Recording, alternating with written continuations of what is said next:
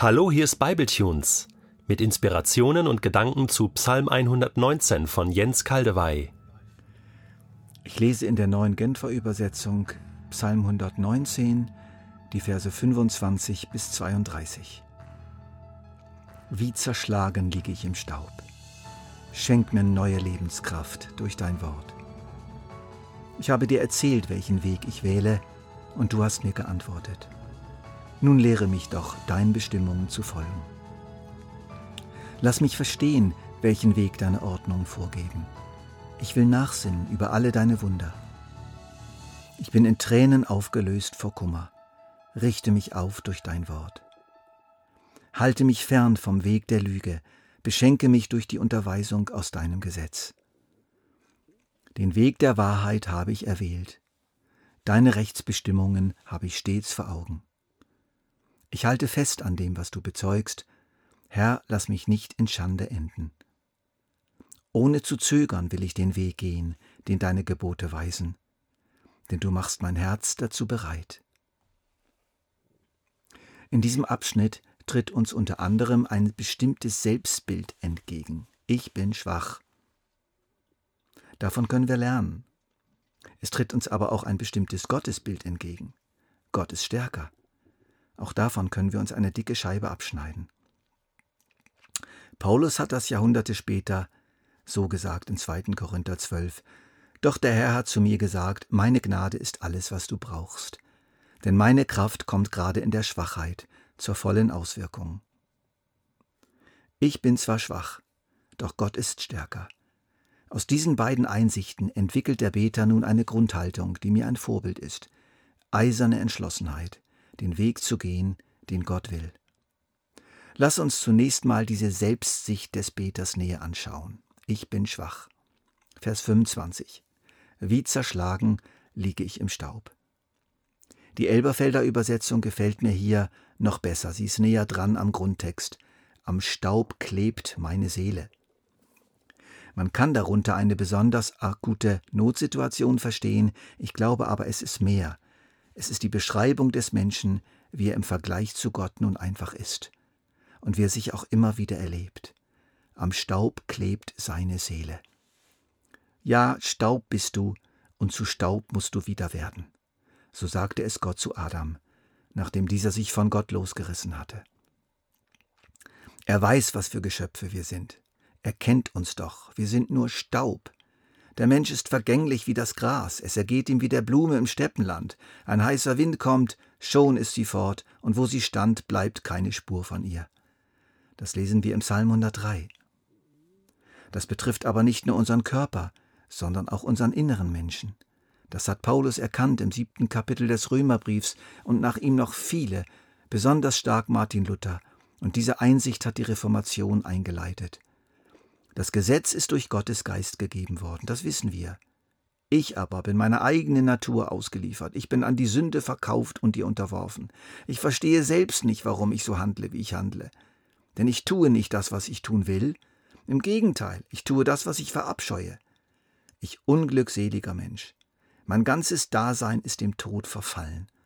Wird mich denn niemand aus diesem elenden Zustand befreien? Am Staub klebt meine Seele nach unten hin angeklebt. Ich werde den Staub nicht los, überall klebt er. Ich kann mich nicht einfach nach oben hin von ihm lösen. Ich nehme ihn mit, wohin ich auch gehe und wie fromm ich auch bin. Meine moralische Schwachheit, meine Unvollkommenheit, mein Egoismus, aber auch meine seelische und körperliche Schwachheit ziehen mich immer wieder nach unten weg von Gott. In Vers 28 hier in unserem Abschnitt wird es dann so gesagt, ich bin in Tränen aufgelöst vor Kummer. Natürlich dürfen wir das auch auslegen auf eine bestimmte schwere, aber vorübergehende Situation. Aber wir können es auch sehen als eine Grundtraurigkeit des gläubigen Christen, dem es so weh tut in seinem Herzen, dass er Gott nicht mehr liebt und ihm nicht schneller und besser gehorcht, ihm nicht schon ähnlicher ist. Freude und Trauer, beides befindet sich im Herzen des Christen. Aber der Beter bleibt bei dieser Selbstsucht, Selbstsicht nicht stehen. Er sieht nicht nur, wer er selber ist, sondern er sieht auch, wer Gott ist. Und dann kommt Hoffnung. Dann wird's erträglich. Und dann schwindet jede Resignation und macht einer zuversichtlichen Entschlossenheit Platz. Überall schimmert hier eine sehr hoffnungsvolle Sicht von Gott durch. Schenk mir neue Lebenskraft durch dein Wort. Hier findet sich bereits eine Ahnung vom Wort vom Kreuz, das Wort der Versöhnung Gottes mit uns, der unsere Sünden auf Jesus gelegt hat, damit wir wieder als versöhnte Menschen mit Gott leben können, trotz und mit allem Staub. Ich habe dir erzählt, welchen Weg ich wähle, und du hast mir geantwortet. Das ist die Sicht Gottes hier. Gott reagiert auf mich, er hilft mir, er lässt mich nicht im Staube liegen. Psalm 40, wunderbar. Beharrlich habe ich auf den Herrn gehofft. Da wendete er sich mir zu und er hörte mein Schreien. Er zog mich aus der Grube, die mein Ende bedeutet hätte, aus Schlamm und Morast. Er stellte meine Füße auf festen Grund und gab meinen Schritten sicheren Halt. Weiter hören wir den Beter beten, lehre mich doch dein Bestimmung zu folgen. Lass mich verstehen, welchen Weg deine Ordnung vorgehen, beschenke mich durch die Unterweisung aus deinem Gesetz. Merken wir, welches Gottesbild hier hervorleuchtet? Gott ist fähig und geduldig genug, mir die Gebote beizubringen, so dass auch ich es kapiere, so dass auch ich es umsetzen kann. Gott ist der Gott, der mich verändern kann. Darum darf ich ihn bitten. Dieser Sicht Gottes wird noch die Krone aufgesetzt durch den letzten Satz des Abschnitts. Denn du machst mein Herz dazu bereit. Das ist die Deutung der neuen Genfer Übersetzung von der Originalformulierung, denn du machst mir das Herz weit. Ich meine, dass dieses Original, du machst mir das Herz weit, noch eine größere Bedeutungsbreite in sich trägt.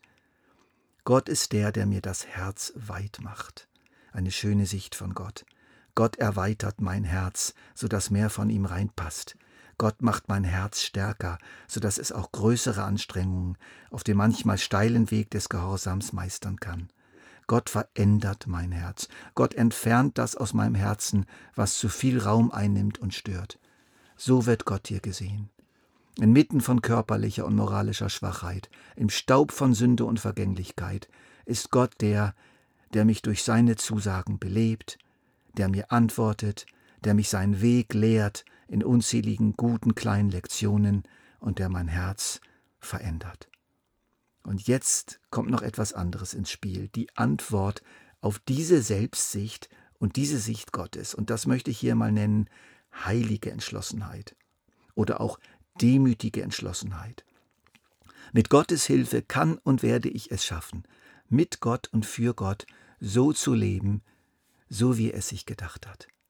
Den Weg der Wahrheit habe ich erwählt. Ich habe die Wahl getroffen und bleibe dabei, basta. Deine Rechtsbestimmung habe ich stets vor Augen. Herr, ich habe sie nicht in der hintersten Schublade versorgt, weil sie mir zu unangenehm sind, sondern sie liegen offen auf meinem Schreibtisch, hängen an meiner Wand als deine gute Anweisung für jeden Tag.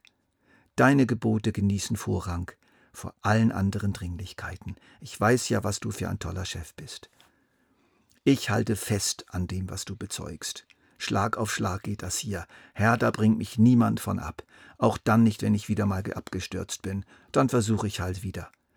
Ohne zu zögern will ich den Weg gehen, den deine Gebote weisen. Lass uns einstimmen in diese Entschlossenheit. Ich bin entschieden zu folgen Jesus. Niemals zurück, niemals zurück. Ein demütiges, realistisches Selbstbild, ein vertrauensvolles und hoffnungsvolles Gottesbild, eine daraus folgende heilige Entschlossenheit zum Gehorsam, das ist doch eine tolle Mischung, oder? Nehmt dieses hervorragende Müsli mit nach Hause. Es ist zwar kein Zucker dabei, schmeckt aber echt gut und ist extrem gesund.